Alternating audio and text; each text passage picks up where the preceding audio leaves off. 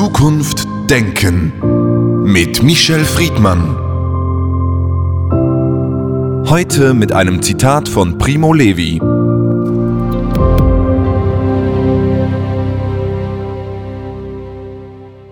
Jedes Zeitalter hat seinen eigenen Faschismus.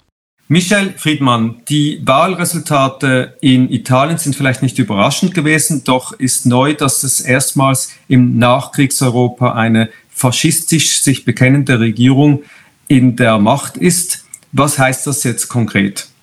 Eine weitere Zerbröselung eines demokratischen Staates, eines der Gründerstaaten der Europäischen Union, wo in der Eindeutigkeit nichts mehr zu verhandeln ist. Äh, die Chefin dieser Partei, die zukünftige wahrscheinliche Ministerpräsidentin, liebt und verehrt äh, Mussolini, übrigens ein enger Verbündeter von Adolf Hitler, und ihr Vorbild ist der ungarische Ministerpräsident Orban, ein Mann, der den Rechtsstaat abbaut, der mit Korruptionsvorwürfen nicht nur verdächtig wird, sondern auch von der europäischen Gerichtsbarkeit mittlerweile verurteilt ist. Ein Mann, der in seinem Land reaktionäre Politik, Rückwärtspolitik durchführt und der beispielsweise in Fragen des Rassismus und des Antisemitismus eindeutig unter den Verdächtigen steht. Also wenn man sich diese Melange anhört, dann denkt man, man ist in einem anderen Jahrhundert, aber nein, es ist unsere Gegenwart und sie ist hochproblematisch, weil Italien eben dann doch eines der ganz großen Länder der Europäischen Union ist. Es ist hochproblematisch, versuchen wir aber den Begriff Faschismus noch ein wenig einzuordnen. Er ist ja nicht ganz gleichzusetzen mit Antisemitismus und Rassismus. Faschismus hat etwas nationalistisch-völkisches. Muss es unbedingt auch gleich etwas Negatives bedeuten? Also nationalistisch-völkisch bedeutet immer, das ist inkludiert, dass die anderen abgewehrt werden müssen. Dass also der Fremde, der in dieses Land kommen will, eine Gefahr bedeutet. Es bedeutet immer die Überhöhung des eigenen Wirs. Die Italiener in diesem Fall wären dann die Krönung der Schöpfung und alle anderen sind weniger wert. Deswegen muss man nationalistisch und patriotisch sein. In diesen Begriffen steckt auch immer eine gewisse aggressive Haltung. Wie auch immer ist die Zusammenfassung, dass der Faschismus mit reaktionären äh, Bildern wie Familie im christlichen Interpretationssinn lebt, aber man kann das auch fürs Jüdische sagen. Also die Familie ist immer nur Mann, Frau und Kinder. Die Nation steht über alles. Es ist eine Ich-AG und eben nicht eine Wir-AG. Und dort, wo die Bedrohung äh, stattfindet, müssen sich alle gegen die wehren, die eine vermeintliche Bedrohung sind, unabhängig davon, ob sie eine reale ist oder nicht. Es ist eine imaginierte Welt, es ist eine heile Welt in Anführungsstrichen. Es ist eine Welt, von der ähm, man äh, davon ausgehen kann, dass Grundpfeiler einer reaktionären, aber auch monotheistischen Religionsansicht immer noch gelebt werden kann. Es ist also eine Welt, die es nie gab, die es nicht gibt und die es nie geben wird können, weil Menschen weitergekommen sind als das, was der Faschismus uns verspricht. In Deutschland gab es die NPD. Es gab immer wieder rechtsextreme Parteien. Man hätte gedacht, dass nach dem Zweiten Weltkrieg und deren, dessen Aufarbeitung so etwas tabu wäre und doch ist es möglich, in Europa so kurz nach dem Nationalsozialismus und nach dem Faschismus. Wie ist das möglich? Also ich hätte das nicht gedacht. Ich habe das auch nie gedacht. Und übrigens sowohl in Frankreich, Italien als auch Spanien. Man darf nie vergessen, dass die Franco-Regierung Jahrzehnte nachdem Hitler besiegt worden ist, abgesetzt wurde. Ich habe nie gedacht, dass in diesem Kontinent Europa Rassismus, Nationalismus, Faschismus und Patriotismus äh, nicht mehr existieren. Es ist interessant und das ist erschreckend, in welch einer ähm, Potenz, in welch einer Kraft diese Parteien jetzt völlig unverschämt, also ohne Scham, auch von Millionen Menschen gewählt, ohne Scham, das ist äh, das Gegenteil des Tabus, zu einer Macht kommen, und zwar zu einer Regierungsmacht, und dann wird die Sache endgültig ernst und politisch. Denn Faschismus, Nationalsozialismus und Rechtsextremismus sind nicht kongruent und sie können auch nicht zurechtgebogen werden mit der Idee der Demokratie. Für die Idee der Demokratie ist konstitutiv, dass die Würde des Menschen nicht antastbar ist. Für diese Gruppen spielt dieser Satz insofern keine Rolle, weil sie definieren, welcher Mensch unangetastet bleibt und welche andere Menschen eigentlich keine Menschen sind und deswegen tastet man sie an, ist es kein Verbrechen und kein Vergehen gegen die Menschenrechte, denn diese Leute, von denen Sie dann sprechen, sind in Ihren Augen bestenfalls Menschen zweiter Klasse. Primo Levi, mit dessen Zitat wir die Sendung begonnen haben, sagt, der Faschismus ist ein Krebsgeschwür, das sich rasch ausbreitet und eine Wiederkehr bedroht uns. Daher ist vielleicht nicht unbillig zu fordern, während den Anfängen. Was würde während den Anfängen ein paar Tage nach diesem Wahlresultat in Italien denn bedeuten? Das Wahlresultat ist ein Beweis, dass den Anfängen nicht gewährt wurde. Wir sind ja, wenn jemand in einem Land das höchste politische Exekutiv Job hat, nicht mehr bei den Anfängen. Wir sind auch nicht mehr mittendrin dann sind wir schon an einem fast Endpunkt dieser Entwicklung und auch ein Endpunkt einer Politik, jedenfalls der mentalen Gewalt, des Ausschließens, des Markierens, äh, der Bedrohung zum Beispiel für Homosexuelle und äh, Queer- oder Transmenschen. Wir sehen, wenn so etwas passiert, im Rückblick, wie viel davor alles passiert ist, was wir eben nicht abgewehrt haben und sind am Ende überrascht über den Endpunkt dieser Gewaltentwicklung und dieser Machtentwicklung. Aber der Endpunkt hat viele Anfangspunkte und das ist auch wieder eine Tragödie. Und da hat Primo Levi ja recht. Erstens, jede Zeit hat seinen eigenen Faschismus und Krebs ist ja etwas, was im Körper immer ist. Und manchmal explodiert er bei Menschen und manchmal bleibt er schlummrig im Schlafzustand. Ähnlich ist es mit diesen radikalen, extremistischen und menschenverachtenden Parteien, Ideologien und Gruppen. Der Weg, wie sie sich dann äh, in die Öffentlichkeit bewegen, ist eigentlich ein offener Weg. Und äh, die Bewertung ist nur eine Verharmlosung, eines, es wird schon nicht so schlimm, eines, die spinnen ja, eines, die kommen nie an die Macht. Und das ist aber eine Verharmlosung, damit man sich nicht anstrengt, gegen sie anzugehen. Denn die einzige Methode, sie zu bekämpfen, ist die Stärkung der Demokratie.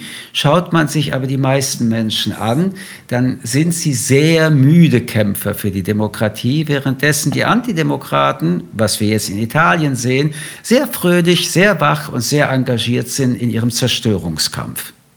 Wenn man historische Vergleiche macht, die man nicht tun sollte, könnte man aber gewisse sich wiederholende Mechanismen vielleicht äh, wiederfinden. Und einer ist, dass wir jetzt eine faschistische Regierung bekommen könnten in einer Zeit der Wirtschaftskrise, in einer Zeit politischer Unsicherheit, in einer Zeit der gesellschaftlichen Verwerfungen. Ohne jetzt auf die 30er Jahre zu referenzieren, was heißt das für die nächsten Monate eines bedrohten Winters, Energiekrise, Ukraine-Krieg, vielleicht auch einen, ein Zerwürfnis bei den Wahlen in den USA?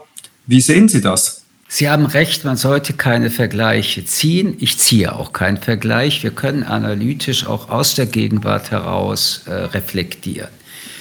Ich muss nochmal darauf zurückkommen. In Italien ist das Wahlergebnis und die Wahl vorbei.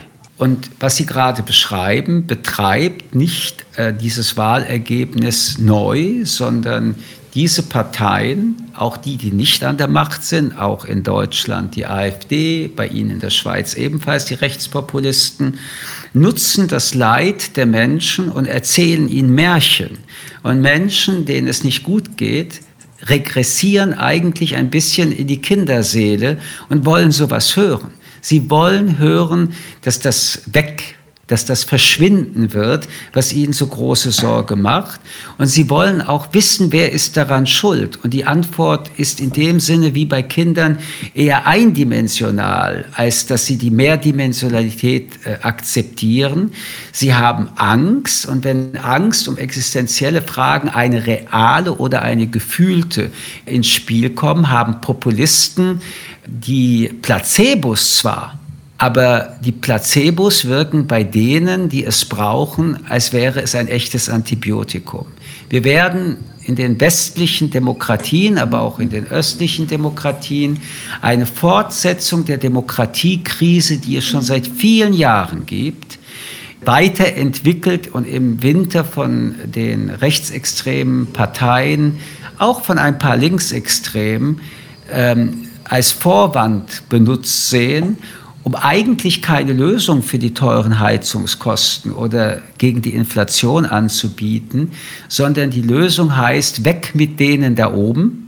Da wird übrigens immer auch an die gedacht, die ganz, ganz oben sind und die, die noch mehr oben sind, also an Sie, Herr Kugelmann, oder an mich, das Weltjudentum.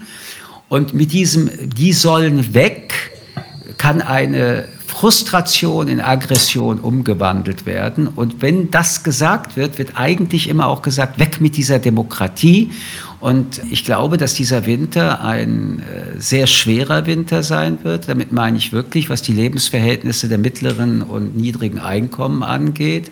Wenn ich mir aber anschaue, was die Staaten an Hilfsfonds äh, bearbeiten, dann mag das immer noch nicht jedem in seiner schweren Lage entschädigen, aber so viel ist von Staaten für die ökonomische Bedrohung ihrer Bürger und Bürgerinnen noch nie gemacht worden, jedenfalls in Deutschland.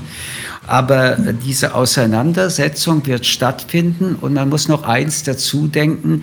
Im Prinzip seit 2015, als Menschen, die geflüchtet nach Europa kamen, als dann die Corona-Krise kam, als dann der Krieg in Europa kam und jetzt mit der Rezession, mit der Inflation und mit den teuren Lebensunterhaltungskosten durch Gas- und Stromkrise sind viele Familien, viele Menschen seit Jahren auf einem sehr nervösen Modus. Da beruhigt sich die Seele nicht, indem man mit ihnen rational die Dinge bespricht, sondern da sucht die Seele Sündenböcke und das werden die Rechtsextremisten und Faschisten sehr wohl bedienen. Sie haben es gerade erwähnt, viele Ingredienzen für eine Apokalypse. Vieles ist aber auch auf der anderen Seite vorbereitet und getan worden, dass es eben nicht so schlimm wird. Wenn wir zum Schluss die Philosophie nochmals anrufen und das von Ihnen benannte Stichwort Vernunft. Hat die Vernunft in solchen Zeiten überhaupt eine Chance? Nur die Vernunft hat die Chance, diese Zeiten zu bewältigen. Wir leben übrigens nicht in der Apokalypse. Apokalypse ist dann doch noch mal was ganz anderes. Äh, sie haben noch Strom, sie haben noch Wärme, sie haben was zu essen, bei Ihnen in der Schweiz gibt es keinen Krieg, nein, keine Apokalypse. Solche Begriffe sollte man nicht inflationieren. Aber nochmal auf Ihre Frage hin, Probleme sind nur lösbar durch Kreativität und Vernunft. Es gibt eine Ursache, es gibt eine Lösung. Es gibt ein Problem, es gibt Lösungen. Und vielleicht ist die Mehrzahl des Wortes, nämlich Lösungen, der Komplexität der Gegenwart auch geschuldet und wird ihr gerecht. Lösungen heißt nachdenken, heißt diskutieren, heißt viele Köpfe zusammenbringen, das Schreien, das Brüllen und das Niedermachen von Menschen mit rassistischem Hintergrund, diese Menschen zu beschuldigen, bringt gar nichts, denn weder jemand, der schwarz ist, noch jemand, der ein Kopftuch trägt, noch jemand, der jüdisch ist, ist an dieser Krise schuld. Wir alle haben es uns sehr lange warm und bequem gemacht. Und wir alle sind nicht mehr daran gewöhnt, dass das Wort verzichten auch wirklich was bedeutet. Wir alle sind nicht mehr daran gewöhnt, weniger statt mehr zu denken und zu fühlen. Und wir werden lernen müssen. Und lernen geht nur durch Vernunft und durch Argumente und durch ein Miteinander ringen im Rationalen und nicht indem man sich beschimpft.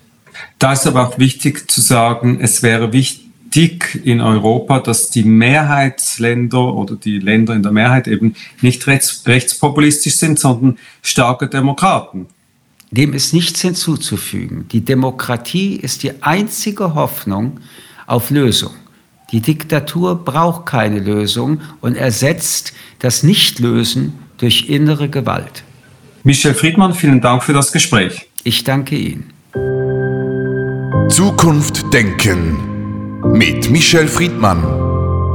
Ein Podcast des jüdischen Wochenmagazins Tachles.